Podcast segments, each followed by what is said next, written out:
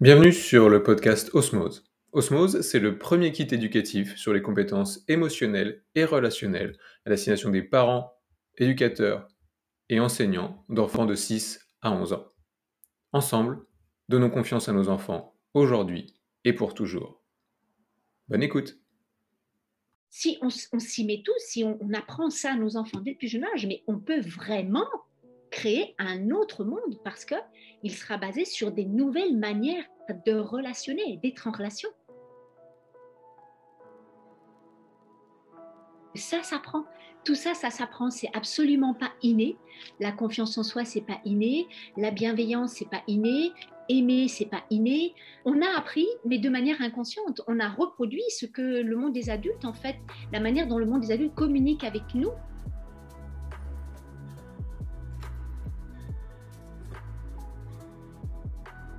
Mais la vie, elle va pas m'expliquer ou m'apprendre comment je fais quand je suis en conflit avec mon fils. C'est pas de l'utopie, c'est vraiment, vraiment possible. Et, c'est magnifique quand on voit que ça se met en place.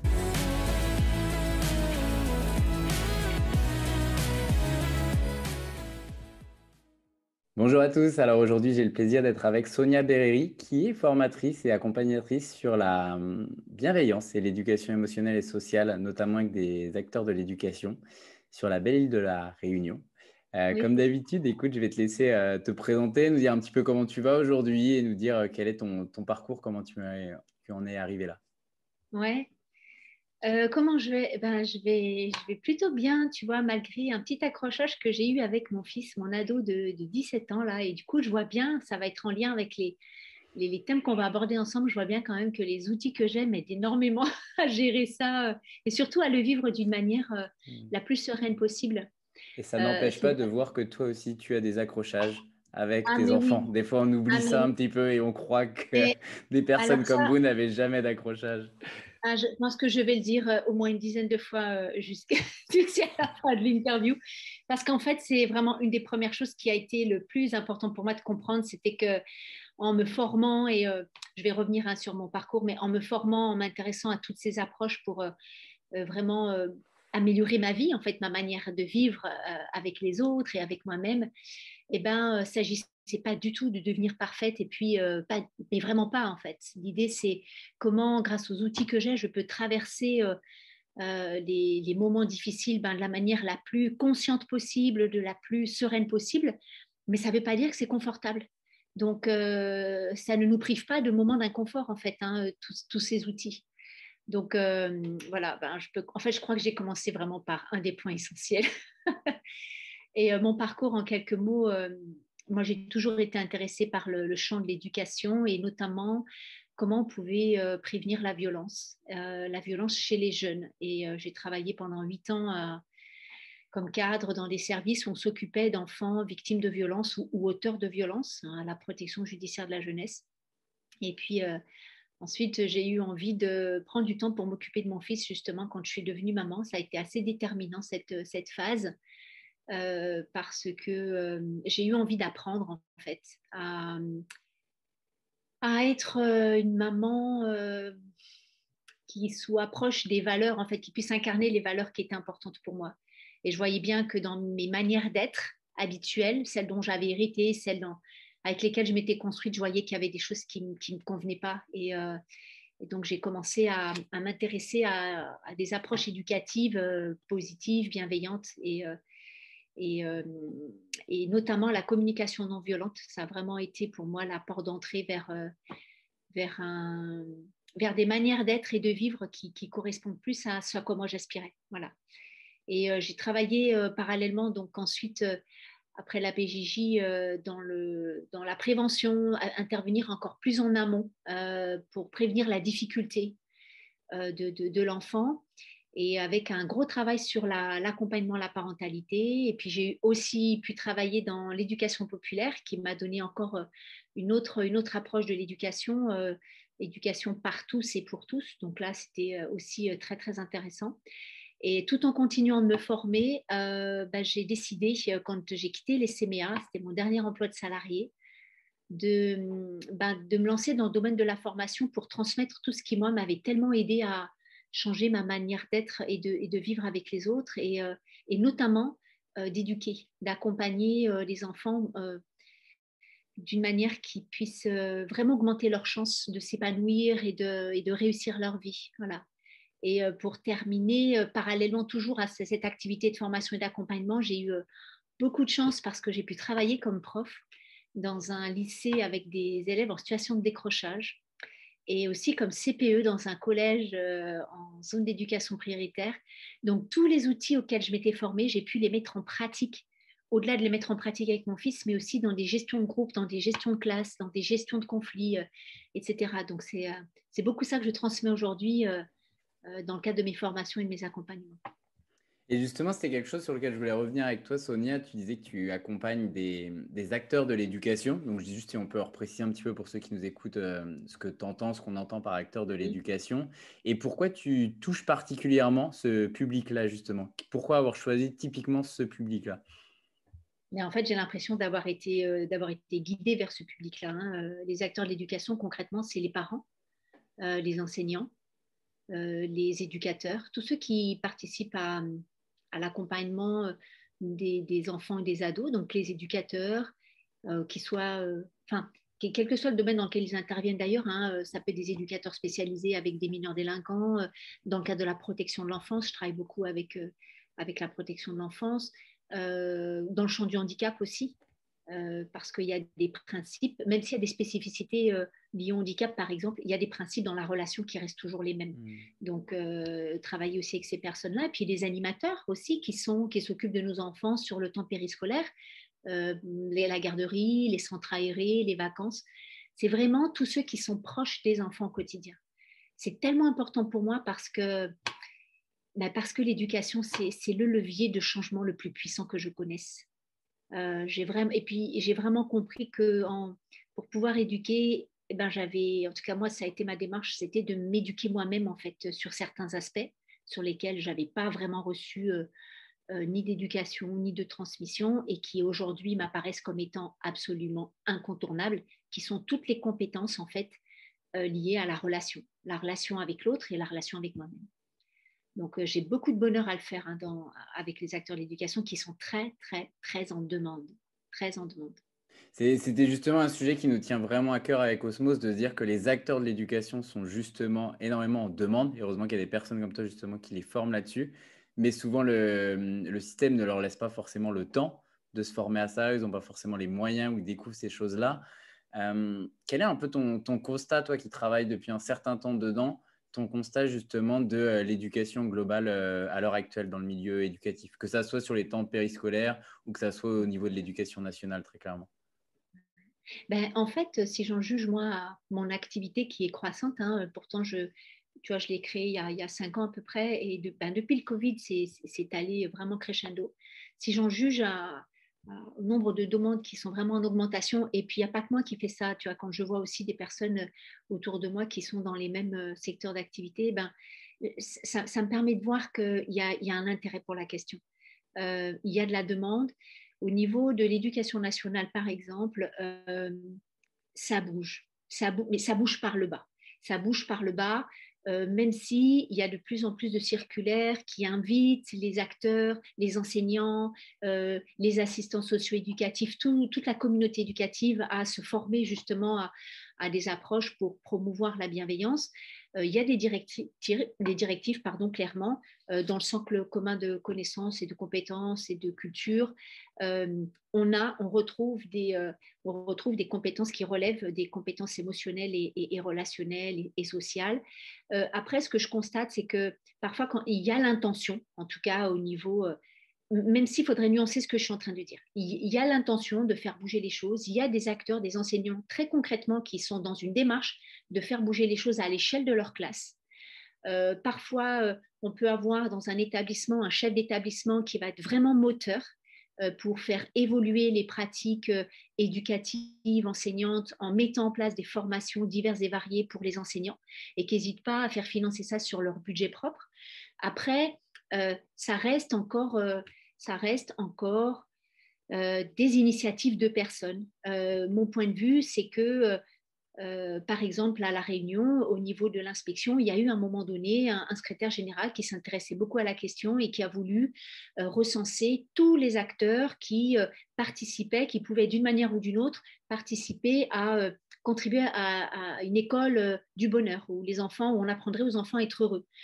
Mais je vois quand même que c'est porté par des personnes en particulier qui sont sensibilisées à la question, qui se sont formées, qui essayent de décémer des choses à leur échelle et, euh, qu'on a encore un, pas de géant à faire euh, puisque ce n'est pas encore complètement institué, euh, ces, ces approches-là, dans les programmes, dans les... on n'en fait pas toujours une priorité, voilà, clairement encore. Et en même temps, et en même temps, petit à petit, ça bouge, ça évolue, il y a de la demande. C'est vrai que c'est souvent quand ça va plus que les, les acteurs euh, demandent ou cherchent des intervenants pour sensibiliser, former sur la gestion de conflits, sur euh, les émotions, etc. Et tout le travail consiste à, faire entendre que, en fait, euh, c'est en prévention qu'il est hyper important d'agir et de, comprendre que ces compétences-là, qui sont les compétences de base, des compétences psychosociales, doivent devenir la priorité. Donc, il y a encore un travail à faire pour faire connaître ces, approches-là en France, même si, encore une fois, ça bouge, ça évolue. Moi, ce que je mesure, c'est vraiment l'écart entre des fois les intentions. Il y a eu un séminaire au mois de janvier euh, de, de, de Santé publique France, donc là, c'est quand même au plus haut niveau, euh, au niveau national, sur les compétences psychosociales, avec tout un tas d'expériences euh, de professionnels qui, qui montraient à quel point ce qu'ils mettaient en place dans leur classe, ça pouvait aider leurs élèves à se sentir mieux et à apprendre mieux. Mais bah, quand tu vas sur le terrain, il y a encore beaucoup de, beaucoup de personnes à sensibiliser, euh, beaucoup de travail à faire euh, euh, pour que les enseignants s'intéressent et acceptent de mettre en place des choses dans leur classe.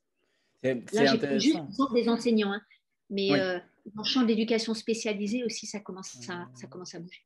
C'est intéressant de voir quand même qu'il y a, enfin c'est positif je trouve, de voir qu'il y a des choses qui se font et que ça vient par le bas que par le haut. Je pense que on peut attendre, on peut espérer, mais en effet, le mouvement vient souvent euh, plus du bas, des enseignants, des acteurs vraiment sur le terrain qui y sont. Et ce que je retrouve très similaire, nous, ce qu'on rencontre avec Cosmos, c'est ce côté euh, prévention finalement qui est des fois un petit peu oublié et de se dire que bah, ces compétences-là s'apprennent finalement avant le fait qu'il y ait un problème. Euh, quand on fait des kits éducatifs, par exemple, le mois prochain, ça va être sur la confiance en soi. On essaye vraiment d'expliquer, de démocratiser le fait que ça peut s'apprendre tout en s'amusant. Et c'est pas une fois que l'enfant a des problèmes de confiance en soi qu'on doit prendre les choses en main, même si c'est sans doute mieux que rien, mais ça peut être prévenu en avance, derrière, en amont. Ouais. Ben, moi, j'irai un peu plus loin, c'est que c'est pas que ça peut s'apprendre, c'est que ça s'apprend. En fait, c'est ça qu'il est hyper important de comprendre, c'est que ça s'apprend. Tout ça, ça s'apprend, c'est absolument pas inné. La confiance en soi, c'est pas inné. La bienveillance, c'est pas inné. Aimer, c'est pas inné.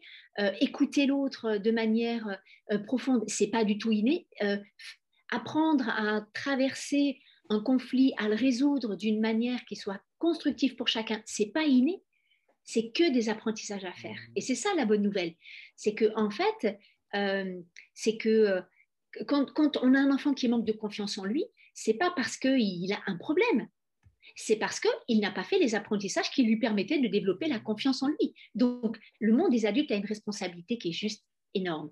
Et ça, c'est quelque chose euh, dont ils prennent de plus en plus conscience. Moi, je le vois dans les formations que je propose. Les, premières prises de conscience, c'est waouh, je me rends compte que je suis en train de demander à mes élèves ou à mes enfants des choses, de faire des choses que moi-même, parfois, je ne fais pas. Donc, c'est vraiment de prendre conscience que nous, les adultes, on a, on a justement pour, pour nos enfants, on a besoin d'apprendre aussi à, à mieux vivre nos relations, à mieux réguler nos émotions, à mieux nous connaître, à développer la confiance en nous, etc. Et quand on le fait, c'est plus facile après d'aider nos enfants à le faire. D'ailleurs, c'est indispensable en fait. Ça ne peut pas être autrement. Tu ne peux pas demander à un enfant d'avoir confiance en lui si toi, tu rayonnes pas la confiance en toi. Tu ne peux pas demander à un enfant de respecter son camarade si toi, tu ne le respectes pas, puisqu'ils apprennent en nous imitant. Donc, euh, c'est un passage obligé pour, euh, pour la communauté des adultes. Ouais. Mm.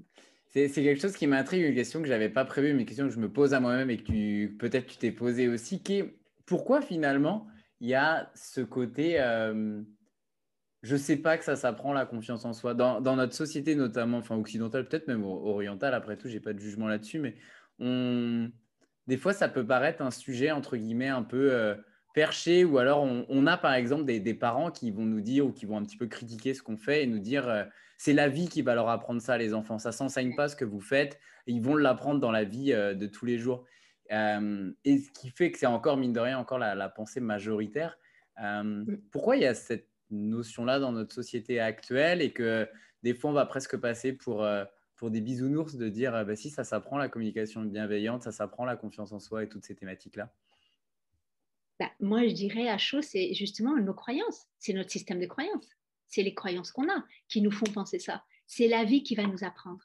La vie, la vie, la seule chose qu'elle fait, en tout cas mon expérience, ce que moi j'ai compris de la vie, c'est qu'elle me met dans des situations qui sont des vrais challenges. Ça, oui, la vie, elle fait ça. Mais la vie, elle va pas m'expliquer ou m'apprendre comment je fais quand je suis en conflit avec mon fils, comment je fais concrètement pour faire passer un message à mon fils, par exemple de l'ordre d'une valeur qui est importante pour moi, comme le respect, sans lui manquer de respect, sans l'humilier, sans le menacer, sans le critiquer, sans le juger, euh, sans le, le culpabiliser. Ça, la vie, elle ne m'apprend pas. Parce que les cinq attitudes que je, viens de, que je viens donner qui me sont venues à l'esprit, ce sont des attitudes qu'on utilise tous les jours. Et c'est ça qui fait que nos enfants n'ont pas confiance en eux, parce qu'on s'adresse à eux en mode critique, jugement, moral, menace, euh, euh, on les culpabilise. C'est pour ça qu'ils n'ont pas confiance en eux. Donc, du coup, la vie, elle ne t'explique pas comment faire pour aider ton enfant à avoir confiance en lui. La vie ne t'explique pas quand, encore une fois, tu es en conflit avec ton élève ou avec ton enfant ou avec ton collègue, elle ne te dit pas comment communiquer pour faire en sorte que toi, tu puisses te faire entendre, mais sans euh, que l'autre ne se sente euh, euh, mis à mal, donc qu'il se sente respecté, et pour qu'ensemble, on puisse trouver une solution qui nous convienne à tous les deux. Ça, la vie, elle ne te l'apprend pas. Ce qu'on apprend, c'est ce que les gens font autour de nous. Si, euh, en tant que parents, on règle nos conflits euh, en cherchant à avoir le dessus sur l'autre, parce que c'est comme ça qu'on a appris avec nos propres parents, et il n'y a pas de jugement à avoir là-dessus, c'est comme ça qu'on a appris. Mais que vont faire nos enfants? Ils vont faire exactement la même chose. Et moi, la question que j'aime bien poser, c'est parce qu'il n'y a pas de notion de bien et de mal. Je ne suis pas en train de dire c'est mal de vouloir euh, dominer son enfant ou de vouloir euh, se faire obéir de son enfant euh, parce que je suis l'adulte. Je ne dis pas que c'est mal. de la même manière, je ne dis pas que c'est bien d'être à l'écoute des besoins de l'enfant quand il y a un problème et puis essayer de prendre en compte ses besoins, même s'il les exprime d'une manière inappropriée. Je ne dis pas que c'est bien de faire ça. Je demande à chaque fois, qu'est-ce que ça vous fait vivre? Quand vous êtes en conflit avec votre enfant, votre collègue, votre, euh, votre euh, élève, quand vous êtes en conflit avec lui et que vous le résolvez de la manière dont vous le résolvez, comment vous vous sentez? Qu'est-ce que ça vous fait vivre? D'après vous, comment se sent l'enfant? Qu'est-ce que ça lui fait vivre? Qu'est-ce qu'il apprend selon vous? Ce sont les questions en fait qui nous mènent vers, euh, vers les réponses qui sont qui sont, comment dire, moi je trouve que ce sont ces questions-là qui sont les plus importantes parce que c'est elles qui vont nous apporter les réponses dont on a besoin. Parce que euh, si je rentre dans un rapport de force avec un élève, par exemple, je suis enseignant, et que ça se passe devant toute la classe, qu'est-ce que ça me fait vivre? Est-ce que ça me fait vivre plus d'épanouissement? Est-ce que ça me permet de mieux comprendre l'élève? Est-ce que ça me permet d'être sûr qu'il apprend bien ce que, je, moi je souhaite lui apprendre en fait dans cette situation? C'est-à-dire, par exemple, l'écoute, moi, ce que j'aimerais, c'est qu'il il puisse apprendre à écouter l'autre. Est-ce que c'est en exerçant un rapport de force avec lui et en le faisant taire, par exemple, que c'est comme ça qu'il va apprendre à écouter l'autre? Alors, on fait des jeux de rôle en formation pour se rendre compte que ben non, ça, ne marche pas du tout. Au contraire, ça nous donne encore plus envie de nous rebeller euh, ou que ça nous donne au contraire envie de nous replier. Donc, il y a quelque chose en nous qui s'épanouit pas. Et, elle est là, la, vraie question, c'est est-ce que ma manière de communiquer, ma manière de régler les problèmes, est-ce qu'elle est épanouissante? Si elle ne l'est pas, c'est que sûrement je suis dans la reproduction d'un modèle dont j'ai hérité. Et je m'étais jamais posé de questions jusqu'à maintenant, mais quand je m'en pose, je me rends compte que waouh, ben, en fait, c'est vrai, c'est pas vraiment ça que j'ai envie de vivre. Et, comment, comment faire justement pour, euh, pour tous les, adultes qui nous écoutent? Comme tu l'as dit, on reproduit tous nos schémas consciemment ou, inconsciemment, mine de rien. Euh, comment faire justement pour un, adulte qui découvre ce milieu-là, qui est, qui, est, euh, qui est, en train de débuter, qui est en train de s'y intéresser, pour rester justement à l'écoute de ses émotions? C'est la première étape. Et surtout derrière, arriver à les comprendre justement et à les comprendre de manière consciente J'ai envie de te dire, bah, moi, ce que j'ai fait, c'est que j'ai appris. J'ai appris. Avant, euh, avant euh, je parlais sans enfin, j'exagère. Je vais forcer un peu le trait juste pour comprendre. Mais je vais parler dans les situations de tension, celles, celles sur lesquelles moi j'avais envie de progresser dans ma manière de résoudre. Avant, je, je réagissais. Euh, si quelqu'un faisait quelque chose qui me posait problème, je réagissais. C'est mon mental qui trouvait toutes les bonnes raisons de dire pourquoi l'autre, en fait, faisait pas ce qu'il fallait. Ou alors, je ne disais rien et je, c'est moi qui vivais quelque chose d'hyper inconfortable parce que j'arrivais pas forcément à dire les choses qui étaient importantes pour moi. Donc, avant, je faisais ça. Ben, et un jour, j'ai eu envie d'arrêter de faire ça. Et un jour, j'ai eu envie de faire autrement. Ben, qu'est-ce que j'ai fait? J'ai appris. J'ai appris, moi, c'est la communication non violente qui m'a, qui m'a permis d'apprendre à prendre conscience qu'en fait, dans chaque situation que je vivais, j'avais des émotions. Ça me faisait ressentir quelque chose. Et petit à petit, j'ai appris à me mettre à l'écoute de ces émotions, de ces sentiments. Et mais à les écouter corporellement, c'est-à-dire parce que les émotions, c'est dans le corps, c'est une manifestation du corps. Donc j'ai appris, plutôt que de mettre mon attention sur l'autre et sur tout ce que je pouvais lui reprocher, j'ai commencé à regarder à l'intérieur et puis me rendre compte, ben oui, que tiens, quand lui fait ça, ça me fait ressentir quelque chose. Quand je vis telle situation, ça me fait ressentir quelque chose. Donc j'ai commencé à développer ma capacité à écouter ça. Plutôt que de voir ce que l'autre fait et qui ne me convient pas, c'est waouh, qu'est-ce que ça me fait, moi, quand quelqu'un, par exemple, me coupe la parole, quand quelqu'un euh, euh, quand je vois un élève qui se moque d'un autre élève, ça me fait quoi? Euh, quand je vois euh, que mon fils ne respecte pas euh, un engagement qu'il avait pris, ça me fait quoi? Je ressens quoi? Donc, avant je, avant, je pense que ce que j'aurais fait, si je ne m'étais pas formée à tout ça, si je n'avais pas appris tout ça, bah, je serais tombée dessus en mode reproche, etc. Aujourd'hui, comme j'ai développé cette capacité, c'est beaucoup plus facile pour moi de dire, bah, tu vois, quand tu fais pas ce qui était prévu, moi, je suis hyper frustrée, je suis vraiment pas contente. Parce que pour moi, c'est super important de pouvoir compter aussi sur euh, le fait que euh, quand tu t'engages à quelque chose, ben, tu le fais. Moi, ça me soulage, je peux avancer sur autre chose. Ben, j'ai appris. Et puis j'ai aussi appris, ça c'est la communication non violente qui est euh, un outil d'une puissance phénoménale. J'ai compris aussi que derrière mes émotions, en fait, il y a quelque chose qui demandait à se vivre. C'était mes besoins. Et que les besoins, en fait, c'est juste la vie en moi qui a envie de vivre donc, est-ce que tu vois qu'il y a quelque chose de magnifique derrière? Est-ce que tu vois que derrière la colère que tu peux ressentir des fois parce que tu es frustré, mais tu es frustré parce qu'en fait, il y a quelque chose en toi qui a envie de vivre, qui a envie de, à travers toi, qui a envie de vivre, par exemple, sous la saveur, le goût du respect ou, le goût de la, complicité. Hein, quand on reproche à, notre compagnon, notre compagnon, tu travailles tout le temps, tu n'es jamais à la maison là, tout de suite, on est en mode reproche. Alors, qu'est-ce qu'il va faire? Il va dire, ouais, mais j'ai du boulot, ouais, mais si je bosse pas, euh, machin, euh, euh, n'empêche que tu es bien contente après de pouvoir partir en vacances. Enfin bref, il va se mettre en mode défensif.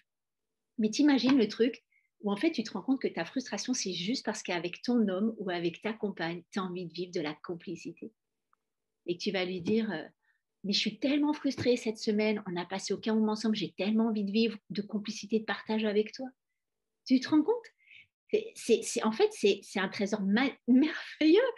Et ben, quand j'ai découvert ça en moi, j'ai dit waouh! Et petit à petit, ben, j'ai appris à, pareil, à ressentir mes besoins et puis pouvoir les exprimer, les nommer euh, d'une manière qui soit, qui, donne plus envie à l'autre en fait de les prendre en compte, plutôt que de les lui balancer euh, en mode reproche où là, clairement, il n'entend pas que c'est un besoin de complicité que tu as envie de nourrir avec lui. Euh, si c'est ton compagnon, si c'est ta compagne, elle n'entend pas ça. Elle, entend qu'elle fait un truc ou qu'il fait un truc qui va pas. là, on est dans le rejet du jugement. Ben, il y a quelque chose en nous, notre cœur se ferme, on va se défendre. Et voilà, donc j'ai appris, moi, à comprendre et à ressentir euh, la vie à, travers moi. Elle a envie juste de vivre des choses merveilleuses avec toi. Toi, mon compagnon, toi, mon enfant, toi, mon élève, vous, mes élèves.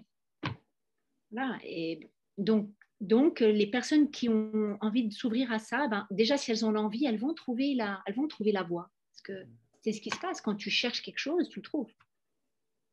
Et c'est vrai que rien que d'une base, comme tu disais, de démarrer par ses propres émotions, ses propres ressentis quand on s'adresse à quelqu'un, euh, je le retiens vraiment comme ça. Moi, en CNV, je trouve ça très basique de démarrer par je et ne pas démarrer sa phrase par tu.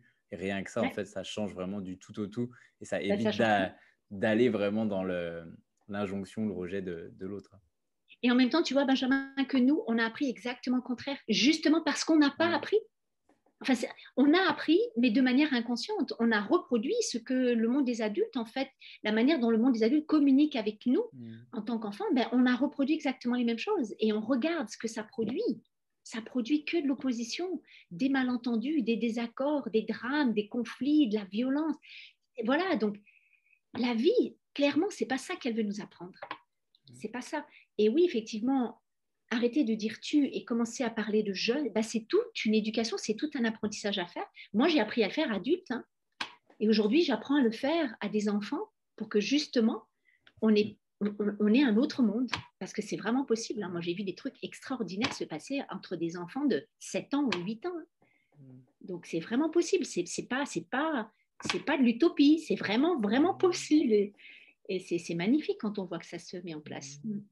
Ça fait, du bien d'entendre des, ça fait du bien d'entendre des personnes qui disent que ce n'est pas une utopie, c'est vraiment possible. Ah, mais pas, non, non, mais pas du tout. Mais moi, je l'ai vécu tellement de fois. J'adore dans mes formations témoigner de ce que j'ai vécu, par exemple, avec mes élèves ou avec mon fils ou avec des proches, mais parce que c'est vraiment réel, ça fait vivre autre chose. Donc, tu te dis, ouais, mais en fait, si ça fait vivre autre chose entre toi et moi, mais si on, s'y met tous, si on, on apprend ça à nos enfants dès le plus jeune âge, mais on peut vraiment créer un autre monde parce que il sera basé sur des nouvelles manières de relationner, d'être en relation les uns avec les autres. En fait, c'est le défi des, c'est le défi de notre siècle et des siècles à venir. Hein. Moi, j'en suis absolument convaincue. Donc, on est dans le, on est dans le mouvement là, et on est de plus en plus nombreux. Et on est de plus en plus nombreux, carrément. Et comment faire justement, vu qu'on est de plus en plus nombreux, comment faire pour aider les enfants? Comment tu t'y prends, toi, justement? Tu disais que quand tu as été euh, enseignante, quand tu as des enfants, etc., pour partager toutes ces notions-là euh, à nos enfants. Je me doute que la première des choses, c'est comme tu l'as dit, par mimétisme finalement, parce qu'ils vont reproduire ce que nous, on fait. Mais est-ce que tu as d'autres euh, conseils justement pour aider les parents qui nous écoutent à leur enseigner ces bases d'écoute des émotions, écouter son corps et communiquer de manière bienveillante? Oui, Benjamin, je veux quand même insister sur ce que tu viens de dire parce que c'est la base. Si, si tu ne l'appliques pas à toi-même, tu ne pourras pas transmettre à tes enfants. Tu ne pourras pas. C'est, en fait, c'est juste pas possible. Tu peux pas transmettre à quelqu'un quelque chose que tu n'as pas. C'est pas possible. Donc, du coup, la première chose, c'est, c'est développer, nous, notre capacité à parler de nos émotions. Quand un enfant fait ou quelque chose qui nous pose problème, c'est, de le dire. C'est de le dire, euh, au lieu de dire, euh, c'est pas gentil ce que tu as fait, parce que là, on est dans le jugement de valeur. Et l'enfant n'a pas du tout l'équipement intérieur pour se défendre et comprendre qu'en fait, ce que je suis en train de dire, c'est euh, je suis pas contente en fait quand tu, prends le jouet de ta petite sœur. Tu vois Donc, c'est développer notre capacité, nous, à mettre des mots sur ce que nous ressentons. Deuxième chose, c'est développer notre capacité à mettre des mots sur ce que nos enfants ressentent, parce qu'ils ont cet apprentissage à faire. Donc, un enfant qui se met en colère ou un enfant... Oui, alors je vais prendre cet exemple parce que c'est quand même celui qui nous pose le plus de problèmes. Euh, quand il y a de la tristesse, c'est un peu différent. La peur, c'est encore un peu différent, quoique. Mais un enfant qui est en colère, qui se met à crier, il n'est pas content parce qu'on lui a pris son livre, on lui a pris son jouet, ou, ou, qu'il la passe, ou qu'il veut qu'on lui achète quelque chose et qu'on lui dit non, par exemple, et qui se met en colère, qui se met à pleurer, à crier, ben, plutôt que de lui dire ben, ça ne sert à rien de pleurer, parce que ça, quand tu fais ça, tu es en train de lui dire ça ne sert à rien de ressentir, alors qu'en fait, le ressenti, c'est, ça fait partie de l'équipement humain. Donc, tu es, en train de lui envoyer des messages qui vont le perturber après très fort parce que ça veut dire qu'il ne pourra pas se fier à ce qu'il ressent, mais tu vas mettre des mots. Tu vas dire par exemple, bah oui, je vois que tu es très en colère, bah oui, je vois que tu n'es pas content. Tu aurais vraiment très aimé euh, que je t'achète ce bonbon. Voilà, on va mettre des mots, et dès le plus jeune âge. Et on va aussi le faire quand ils sont contents. Oh, je vois que tu es content, il te plaît beaucoup à ce jouet. Ah, tu as beaucoup aimé jouer à la plage. Hein. Oh, tu adores jouer, euh, tu adores jouer avec le sable. En fait, un peu comme un miroir, on va leur refléter ce que eux sont en train de ressentir. Et en faisant ça, on les aide à mettre des mots sur une expérience qu'ils sont en train de faire émotionnelle sur laquelle qui, qui, est juste parfois très envahissante pour eux, dont ils ne savent absolument pas quoi faire. Eux, ils le vivent juste. On leur apprend à mettre des mots. Et petit à petit, ils vont eux-mêmes euh, ben, mettre des mots quand ils seront en colère. Ben, ils vont apprendre même à dire je suis pas content au lieu de dire euh, euh, Johan il est méchant. Et ben petit à petit, en fait, on, on se rend compte, ils le font. Hein. Je suis pas content. Donc on leur apprend à mettre des mots sur leurs ressentis. Et du coup, c'est extrêmement important parce qu'en faisant ça, on leur permet de développer la conscience d'eux-mêmes.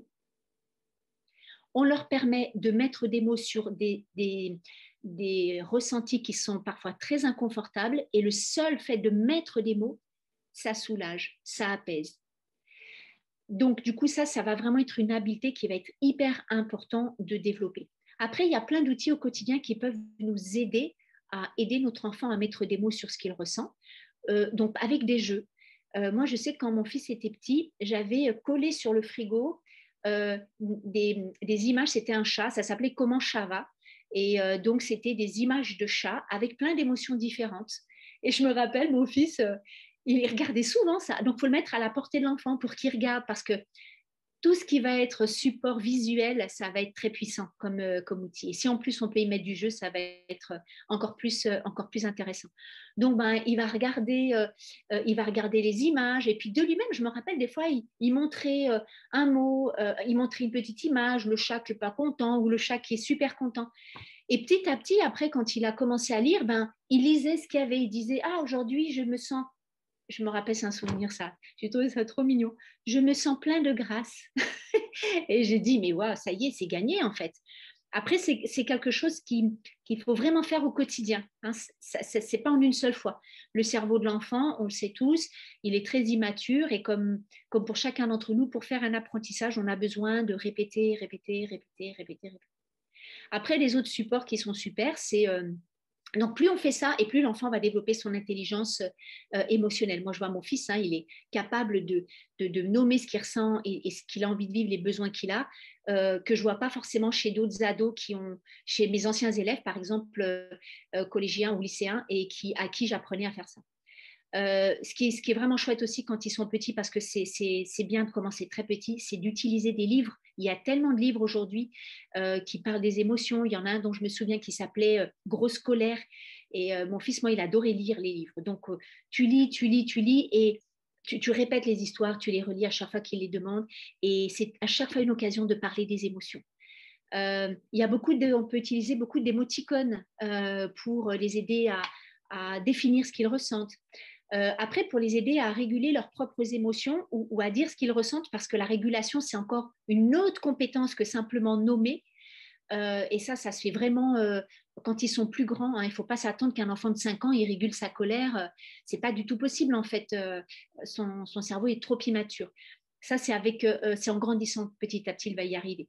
Mais par exemple, on peut se mettre d'accord avec l'enfant sur des codes ou, sur, euh, sur des gestes qu'on va utiliser. Par exemple, si l'enfant est en colère, ben, par exemple, on, va convenir de tiens, ben, qu'est-ce qu'on pourrait faire un geste pour montrer que tu es en colère? Ben, Peut-être ça peut être je fais comme ça. ou, ça ou, autre chose. Ce qui, est, ce qui marche, c'est quand on trouve l'outil avec l'enfant. Moi, je sais qu'avec mon fils, par exemple, euh, on a essayé plein de trucs, hein, parce que tout ne marchait pas, ou alors ça marchait un moment, puis après ça ne marchait plus. Euh, je me souviens, par exemple, quand, c'était l'escalade, quand on était en conflit tous les deux, pour, euh, nous aider mutuellement, parce que moi aussi, j'avais besoin de faire ces apprentissages, et eh ben, quand on sentait qu'on n'arrivait plus à supporter ce que l'autre nous disait, que ça nous énervait trop, hop, on allait chercher le panneau stop. Fabriquer un petit panneau, stop. Et on allait sortir le petit panneau. Ou alors, on avait trouvé un code, c'était euh, ben, dès qu'on sent qu'on devient trop en colère, on fait bip. Et quand on fait bip, ça veut dire que l'autre, il doit s'arrêter de parler. Tu vois, voilà. Ça, c'était des petites astuces. Bon, il y en a plein. Hein. Il y a plein, plein de choses qu'on peut, euh, faire pour. Euh, là, ça va être plus pour réguler. Et puis, toujours pour sensibiliser sur le monde des émotions. Il y a un truc qui est très sympa à faire. Alors, moi, j'ai connu ça après coup. Je ne l'ai pas forcément fait avec mon fils petit, mais c'est des choses qu'on peut faire. C'est d'utiliser un, un, album photo, en fait, où on a les photos de nos enfants. en plus, ils adorent regarder les photos avec nous, où ils ont plusieurs expressions. Euh, d'émotions. Ça peut être des photos où ils sont super contents. Euh, au contraire, des photos, on les a pris en photo, mais ils n'avaient pas envie qu'on les prenne en photo. Et à chaque fois qu'on va parcourir ça, on va mettre des mots. Ah ben là, tu te rappelles comment tu étais contente, tu avais fait euh, un château de sable, c'était génial. Ou là, tu te rappelles, ah oui, ton frère, il t'avait piqué ton truc, tu n'étais pas content. voilà. Et là, et là, on aide vraiment l'enfant à s'approprier le monde des émotions. Et du coup, à, pacifier un peu cette relation avec les émotions. Parce que c'est quelque chose non seulement de normal, mais surtout de, comment je vais dire, c'est vraiment d'aider l'enfant à comprendre que nos émotions, c'est des alliés, c'est des amis. Elles sont là pour nous livrer un message. Elles sont là pour dire, si je suis pas content, c'est qu'il y a quelque chose que j'aime bien vivre et que là, je vis pas. Par exemple, partager, par exemple, un câlin, par exemple, euh, un réconfort. Euh, ou alors, si je suis au contraire euh, très content, ben, ça veut dire que, oh là là, je suis trop content parce qu'il y a des choses que j'aime vivre, ben, que je suis en train de vivre. Et là, on va aussi apprendre à, exprimer nos émotions quand tout va bien et dire à quel point je suis content.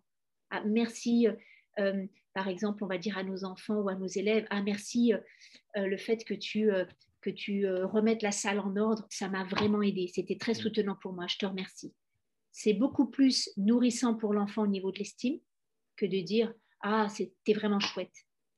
T'es un, gentil garçon. Ça, ça il, peut-être il va douter euh, Ouais, ah bon, ah bon est-ce que je suis vraiment gentil juste parce que j'ai rangé les chaises Alors que ça, ça nourrit pas l'estime. Alors que si tu lui dis Ça a été vraiment aidant pour moi, tu m'as aidé à ranger la salle à la fin du cours, ça m'a beaucoup aidé, je te remercie.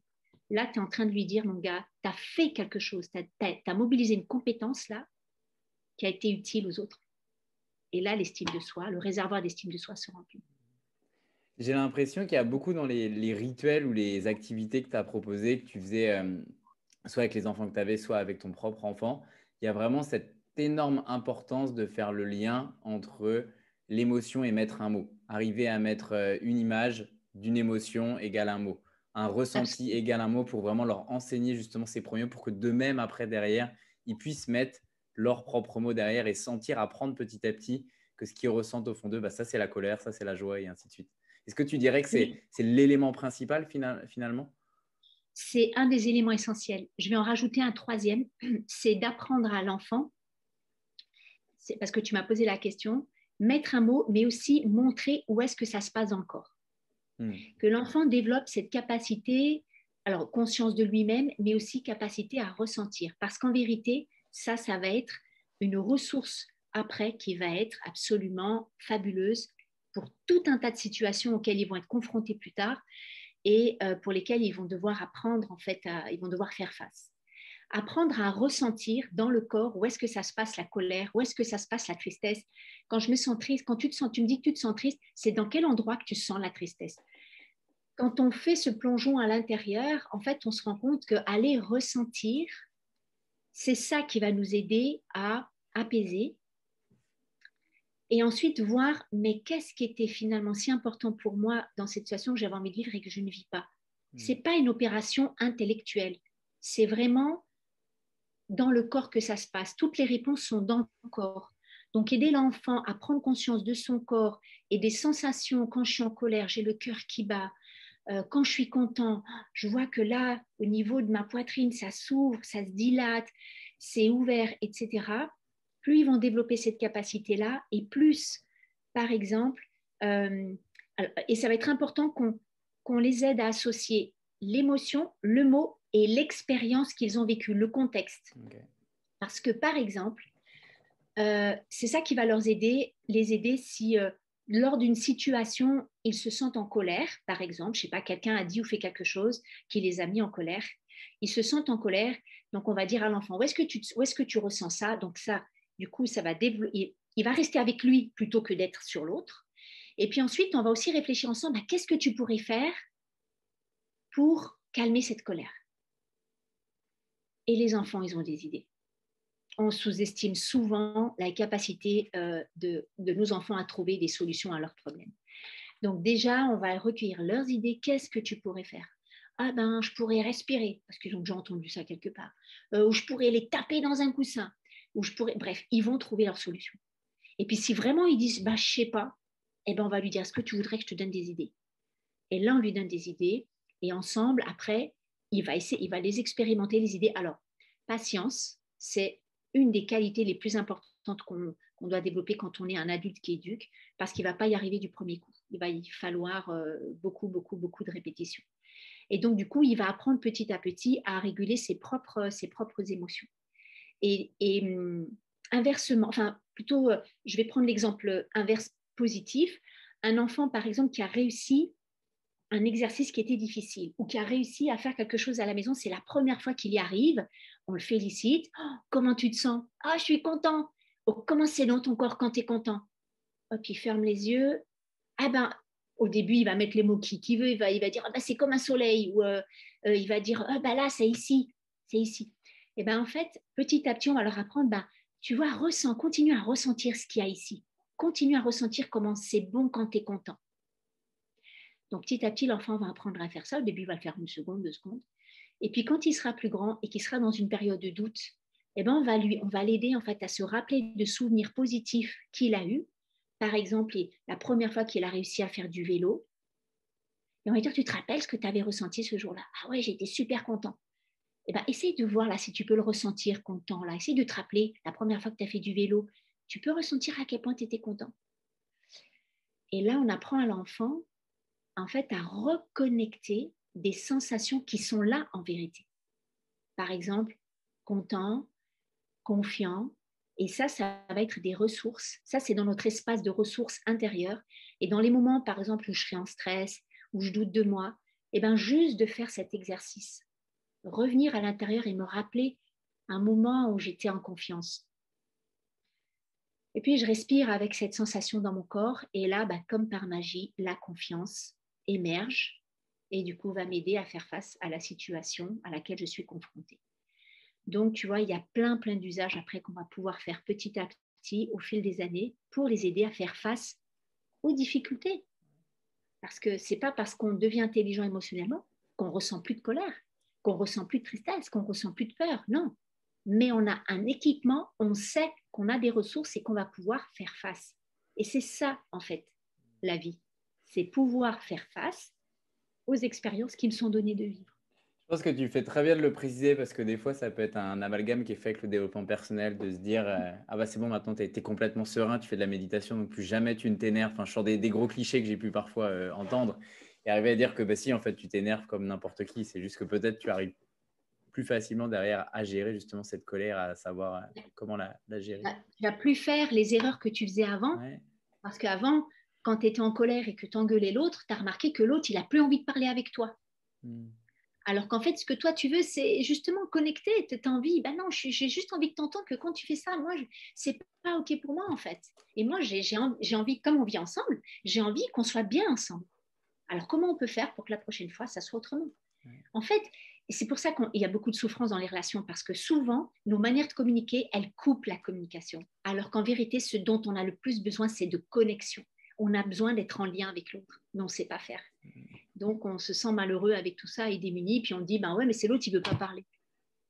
Il ne veut pas parler, euh, il, est, fermé. Ben ouais, il est fermé, mais peut-être que, peut-être que justement, il a entendu beaucoup de reproches, beaucoup de critiques, beaucoup de jugements, et que, ben, comme, chacun d'entre nous, quand on entend ça, on n'a pas envie d'ouvrir notre cœur, parce qu'on n'a pas envie que quelqu'un vienne taper dessus, quoi, ça fait mal. Hein. Donc quand on a compris ça et qu'on on va apprendre à écouter, ben, même quand l'autre ne parle pas, on va voir qu'on peut comprendre ce qui se passe pour l'autre. Mais ça demande de, développer des capacités d'écoute. Mm. Et juste une dernière question, Sonia, pour terminer cette interview. Pour toutes les, mamans principalement qui nous écoutent, il y a de plus en plus de papas aussi. Là encore, c'est des choses qui évoluent, mais en grande majorité, on le voit bien sur nos abonnés au kit éducatif, on est encore à 90% de, mamans. Est-ce que tu aurais, tu en as déjà cité quelques-unes, hein, mais est-ce que tu aurais encore des idées d'activités ou de jeux sur cette notion justement qu'on disait juste avant de prévention? Pas forcément de la colère est arrivée, comment on la gère, mais à l'inverse de prévention sur que ça soit sur la confiance, sur l'estime de soi, sur la communication bienveillante, des idées comme ça de jeux, d'activités qu'elles pourraient faire avec leurs enfants pour prévenir de tout ça alors, selon les âges, bien sûr. Hein, euh, là, ah, avec des tout petits où il n'y a pas les mots, on va beaucoup, encore une fois, c'est nous qui allons parler, mettre des mots sur ce que nous ressentons et sur ce que l'enfant ressent. Euh, quand ils sont un peu plus grands, il y a un, jeu qui peut être super sympa. On adapte ça aux émotions. C'est au lieu de faire 1, 2, 3 soleil, tu connais le jeu? 1, 2, 3 soleil, et je fais statut. Eh bien, ça peut être 1, 2, 3 émotion. Donc, l'enfant, en fait, il fait statut, mais dans une émotion. Content. Euh, voilà. Ça, ça peut être très amusant. Euh, autre truc que moi je faisais, euh, ben, ça peut être la, météo, tu vois, le, la météo du jour. Comment je me sens ce matin? Ah oui, mais, mais, pareil, un truc tout bête, plusieurs fois par jour, ben, comment tu te sens mon chéri aujourd'hui? Comment ça va? Comment tu te sens? Et là, l'enfant peut aller regarder le mot, les émoticônes sur le frigo, je me sens comme ci, je me sens comme ça. L'autre truc que moi j'aimais bien faire, c'était par exemple, au moment du repas, pour rendre le, repas un peu sympa aussi, c'est allez, chacun partage les trois kiffs de la journée, trois trucs que j'ai aimés aujourd'hui. Parce que ça, ça les relie, tu vois, à des choses qu'ils aiment vivre, des, choses qu'ils aiment faire, donc des besoins comblés. Ah, voilà. Et donc, on le fait, bien sûr, les, adultes participent. Bien sûr, on fait aucun commentaire. Euh, on peut juste poser des questions pour en savoir plus. Donc, ça, les trois kiffs de la journée. Ou trois trucs qu'on n'aime pas. Voilà, ça peut être, euh, on peut jouer à ça. Ah, trois trucs que j'aime pas. Trois trucs que j'aime. Euh, trois trucs que, moi, qu'est-ce qui me, Qu'est-ce que c'est qui me rend pas content? Moi, je suis pas content quand. Voilà, des petites phrases comme ça, des petits jeux. Allez, venez les enfants, on joue à je suis pas content quand. Ah, je suis pas content quand on pique mes jeux. Je suis pas content quand on me marche sur le pied. Je suis pas content quand on me coupe la parole. Parce que quand on est en, que ce soit en classe ou en famille, on apprend des choses les uns sur les autres. Et ça, c'est aussi super intéressant. Donc, tu vois, ça, ça va plus être des jeux de communication, euh, des jeux de communication euh, euh, avec les mots, avec la parole. Après, moi, je vous invite parce que en fait, des guides de jeu, il y en a plein. Euh, j'invite les mamans, justement, euh, qui sont en recherche d'activités aussi, d'aller dans les librairies. Moi, il n'y avait pas ça quand mon fils était petit, mais aujourd'hui, mais il y a pléthore de bouquins d'activités sur la communication non violente avec les enfants, comment aider mon enfant à développer la confiance en lui, l'estime de lui, des activités très concrètes. Donc, ça regorge de ressources, les, rayons des librairies il ne euh, faut vraiment pas hésiter après à aller regarder ce qui nous convient. Et Osmose bon, que également d'activités qu'on propose justement. On est vraiment oui, oui, bien sûr, parce que c'est vrai cette chose-là, mais tu as, complètement raison, je pense que ça a énormément évolué et c'est pour ça qu'on a lancé aussi Osmose, c'est que dans les librairies, il y a de plus en plus d'activités déjà et de livres sur le sujet qui sont énormément euh, développés par rapport à il y a 10, 15 ans, 20 ans, je pense. Peut-être une petite, une, c'est plus un principe qu'une idée d'activité, mais plus vous serez prêt P-R-E, accent grave S, hmm. de la réalité du quotidien et que vous glissez des jeux dans cette réalité-là, mieux c'est. Parce que si euh, parce que si vous dites au début ça va marcher avec les petits, mais en grandissant ça ne va plus fonctionner. Si vous dites bon aujourd'hui les enfants on va jouer au jeu des émotions, euh, est-ce qu'ils auront envie de jouer au jeu des émotions? On ne sait pas. Euh, donc c'est vraiment de coller au, plus près, de, au plus près de, du quotidien, au moment de prendre le bain par exemple. Voilà, de pouvoir glisser quelques petits jeux d'émotion, euh, jouer aussi, faire des jeux de théâtre, mimer, euh, faire des jeux de mime sur les émotions, ça c'est ou sur les besoins, ça c'est des trucs qui marchent super bien. Je le propose même aux adultes, moi dans mes formations, ils adorent parce qu'il y a la dimension de jeu. On joue donc, on doit mimer des émotions ou on doit mimer des besoins. voilà. Puis après, il y a des jeux de plateau qui existent aujourd'hui qu'on peut trouver. Il y a des euh, il y a des, comment on appelle ça, euh, des boussoles avec euh, l'émotion et puis le besoin correspondant. Il y a des jeux de cartes qui existent sur les émotions, sur les besoins qu'on peut utiliser avec les enfants. Voilà. dédramatiser les émotions. Les émotions, ça fait partie de la vie. Et c'est vraiment super important qu'on glisse ça dans notre vie au quotidien. Et je pense que c'est hyper important sur cette fin, pour terminer cette interview, ce que tu disais d'arriver à glisser tous ces jeux dans le quotidien justement de la vie. Et peut-être pas se dire, je veux absolument que maintenant on fasse le jeu des émotions, mais justement arriver à le glisser dans une situation réelle euh, du quotidien. Merci beaucoup, Sonia, pour tes, partages et pour tout ton temps. Et à très bientôt. Merci, au revoir, à bientôt.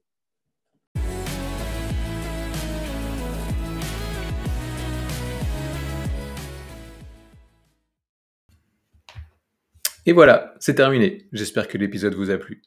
Dans tous les cas, je vous invite à nous laisser votre avis, vos remarques, vos critiques depuis le site osmosbox.com. Je vous invite également à vous abonner à notre chaîne pour pouvoir être alerté des prochains épisodes. À très vite.